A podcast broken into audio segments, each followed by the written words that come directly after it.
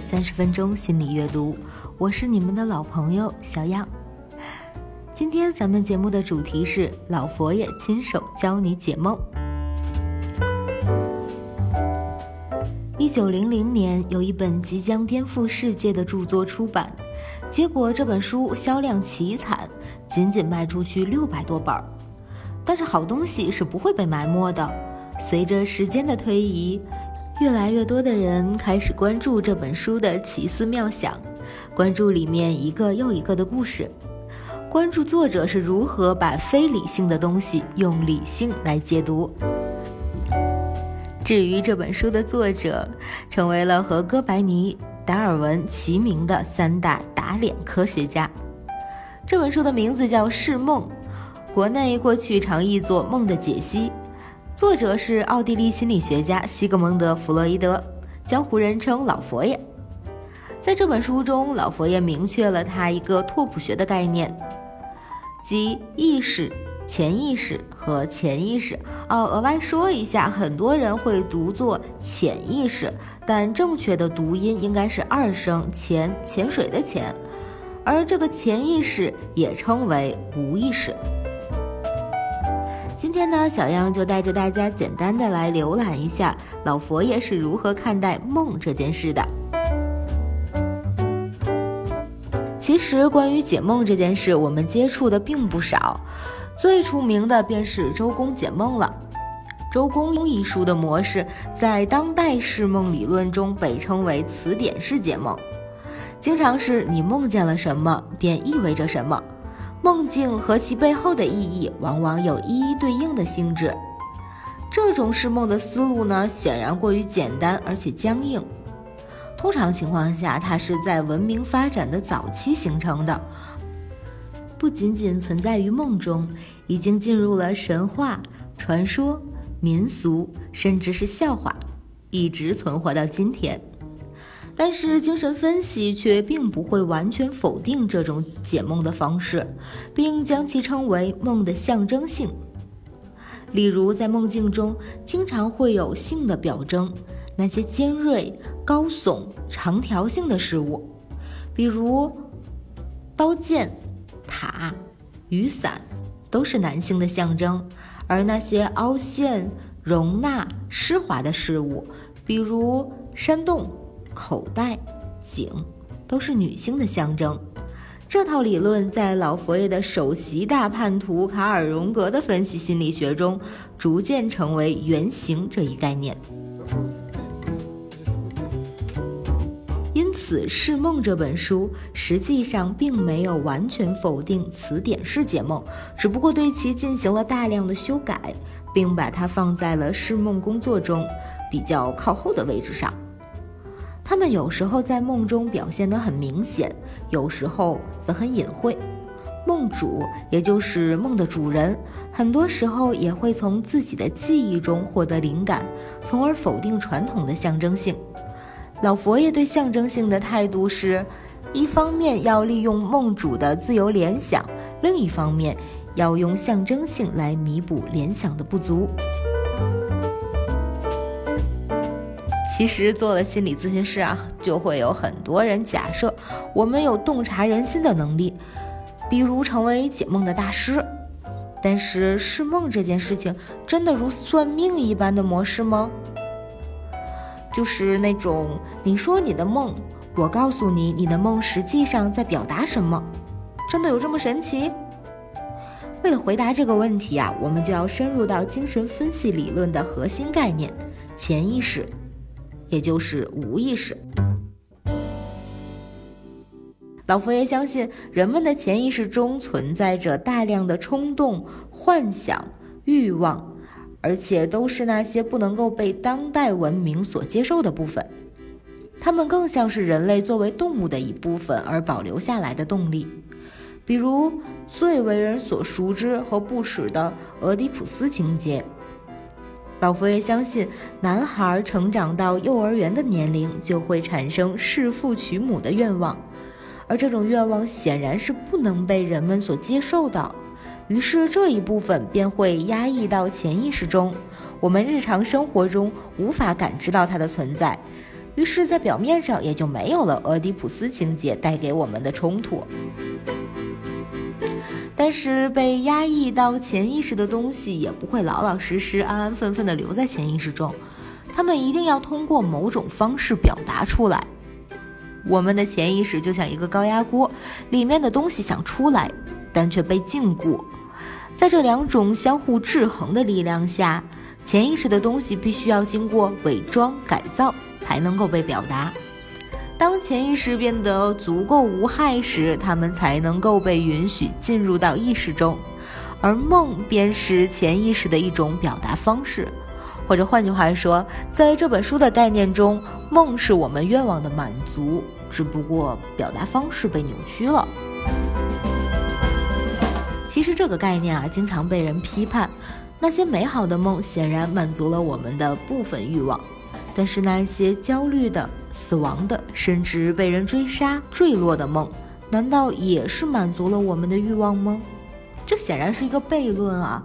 出现这样的批判声音，也正是因为批判者没有能够理解精神分析解梦的思路。接下来，我们就谈一谈如何使用精神分析的思路去理解一个梦。我们梦境中所梦到的内容被称为显梦，也就是这些已经被改造过的内容；而被改造之前的内容被称为隐梦。因此，所谓的释梦，便是使用精神分析的方法，将显梦翻译成为隐梦，从而得知梦的真相。隐梦中的内容存在于我们的无意识中。它在进入到意识的过程中呢，要经过潜意识这个屏障。正如我们刚才说的，无意识中的内容不能够被意识所接受，它们需要在潜意识中经过过滤后，再进入到我们的意识层面。也就是说呢，凡是我们能够记住的梦的内容，都是被改装后的内容。所以，那些看上去会引起人们痛苦的梦，实际上都是在声东击西，通过让我们体验痛苦来回避那些可能让我们更痛苦的东西。在梦的工作中，它需要将视觉表象的语言翻译成象征化的语言。这个过程分为这样的几个步骤。第一个步骤啊。被称之为凝缩作用。我们有时候会发现，我们能够回忆的梦境常常是一个片段，甚至就像是一张照片一样，仅存在于我们大脑中，去留下这么一个印象。可是，在释梦的过程中啊，往往能够发现，就是这样一张照片一样的梦境，它往往能够得到大量的信息，这便是梦凝缩作用的体现。第二个步骤被称为转制作用，它将一种很有价值意义的事物转变到一个看似无意义的事物身上，这样呢就能够让我们远离那些不能被我们意识层面接受的事物，通过改头换面、张冠李戴进入到意识层面。例如，在书中记载的一个梦境。这个梦主，也就是梦的主人啊，梦到自己在楼梯上爬上爬下。通过分析发现啊，这个梦在说的是与地位低下的人发生性关系的危险性。地位高下被转制成为自己的爬上爬下，二者的共同点在于上下的表象。同时，爬楼梯具有一定的节奏性。并伴随着呼吸的变化，最终达到顶点，这也具有交配的象征性。第三个步骤，我们的内心世界将思维运载到视觉图像上，也就是将梦以图片或视频的方式呈现出来。因此，这里就会出现语言和视觉图像的相互转换。例如，引梦中的内容是小二黑。在经过这一步骤呢，可能就会变成一条黑狗。经过这三个步骤，我们真实想要表达的部分就被改装和扭曲，成为我们每天早上醒来能够回忆起的内容了。那么，我们回到一开始的话题啊，该如何在精神分析取向的咨询中去解释一个梦？首先是关于目的性，在心理咨询中，咨询师的一切行为都是要为了达成咨询目标而开展的。因此，咨询中的释梦，首先要忌讳的便是为了释梦而释梦。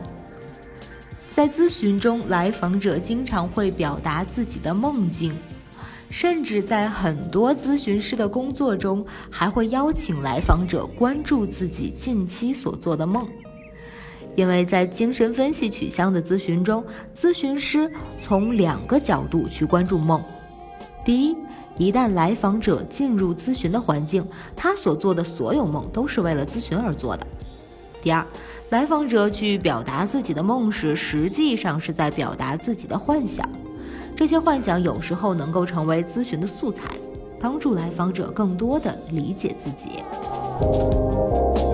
我们有了这个准备，便可以邀请梦主来讲述自己的梦了。在讲述的过程中，你会发现啊，梦中的诸多素材，例如人物、场景、道具、行为，还有最重要的是情绪感受。梦主需要在一个安静的场所让自己放松下来，随后对梦境中的每一个素材进行自由联想。所谓的自由联想，是在语言上通过某一个词联想到另一个词，例如苹果，你可能联想到手机，联想到微信，联想到前女友，联想到被抛弃等等。因此，梦中的苹果也许。在某种程度上，啊是被抛弃感受的代名词。通过自由联想，将梦中的各个素材转变成为其他的事物或者感受，于是这个梦便成为了另一个样子。这时候，也许我们就距离引梦更接近一步了。每次说到这里啊，都会有很多的不同的声音，大家会怀疑这样的释梦法到底准不准？你怎么知道这是正确的答案呢？我们再次看看整个梦的发展过程，你会发现其中的凝缩、转置非常复杂。我们很难说哪种释梦的答案是正确的或者错误的，或者我们换句话说，根本就没有所谓的正确的答案。那些在精神分析取向咨询中能够给来访者帮助的这些梦，就是所谓的正确答案。判定一个梦的分析，在当下是否是适合的分析，并不取决于真理，而是取决于来访者的感受。这其实是一个特别不过瘾的答案，人们都特别愿意相信世界上有一些比较超自然而且有确定感的东西。过去我们将这种愿望放在算命、宗教的层面上，而现代呢，一部分人将这种想法放在了心理学上。精神分析，尤其是后来的荣格的分析心理学，自带玄学属性，就更容易接受到人们的这些愿望。这也是我们在学习释梦，以至于心理咨询师要特别关注的一点。我们可以用宗教更好地理解人的内心，更好地让我们自己去容纳和包容这个世界，但切记不要用宗教来限制我们的思路，在一个自以为深刻的道路上越走越远，越走越嗨。最后的时间呢，让我们分享《释梦》这本书的几个经典案例。首先啊，梦主是一位年轻的姑娘。在接受精神科的治疗，他曾极力反对他的亲戚和专家们的意见，坚持由老佛爷来咨询。他梦见他的家人不让他来找老佛爷咨询，他在梦里提醒老佛爷：“你曾经对我做出过承诺，如果有必要，可以免费为我提供咨询。”老佛爷在梦里的回答是。在钱的问题上，我不会做出任何承诺。显然，这个梦的内容和梦主的愿望是冲突的。梦主在白天想要接受老佛爷的咨询，但梦里呢，却让老佛爷拒绝了他。但是在这种情况下，我们会发现另一个谜：它的解决可以帮助人们去解释原来的问题。原来梦主有一个对他影响深刻的哥哥，他如同亲戚们一样，也反对梦主接受老佛爷的咨询。在梦里，梦主让老佛爷本人说出拒绝为金钱做出承诺，实际上是拒绝了自己。这恰恰证明自己的哥哥的意见是正确的。后来，老佛爷发现，不仅仅在梦中，梦主坚信自己哥哥是正确的。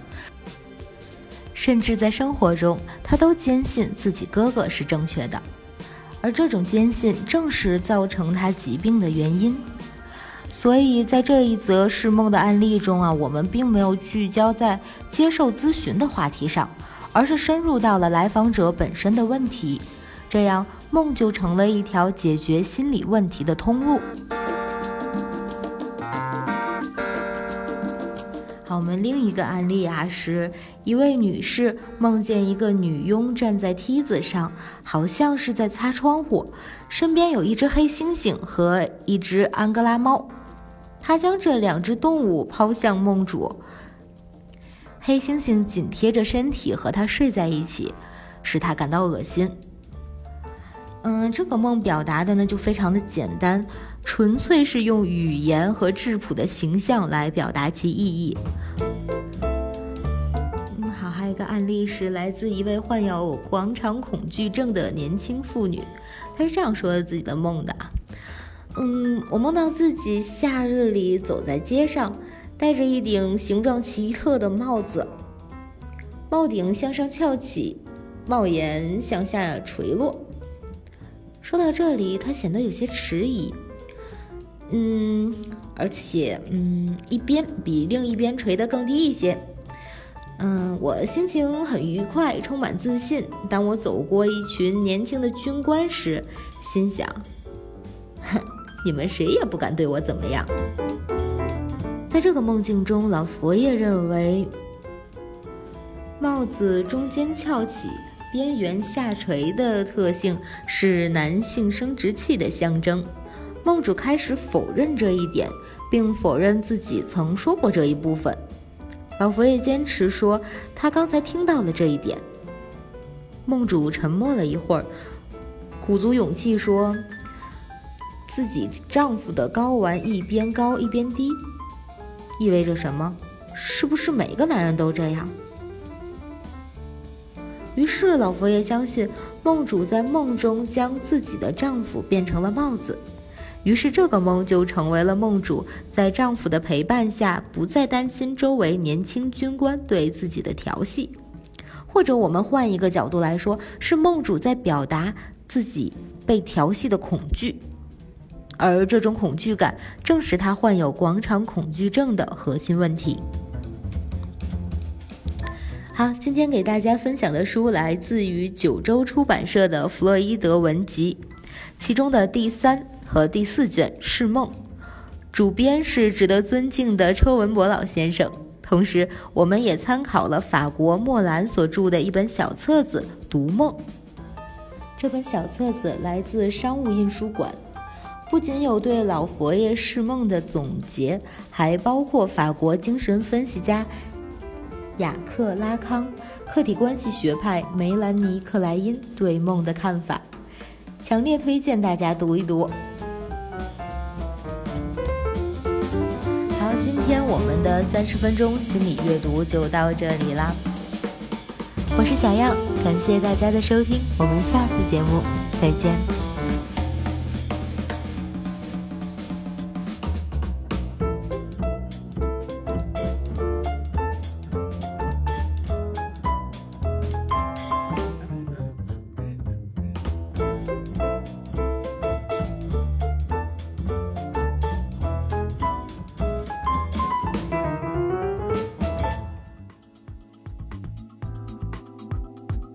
如果您对心理学感兴趣，欢迎关注我们的微信公众号“心理小厨”，微信搜索拼音“天津 PSY” 即可，或直接点击题目下方的蓝色字“心理小厨”加关注就可以了，更适合心理学爱好者和刚入门的心理咨询师阅读。更多精彩，期待与您的每一次相遇。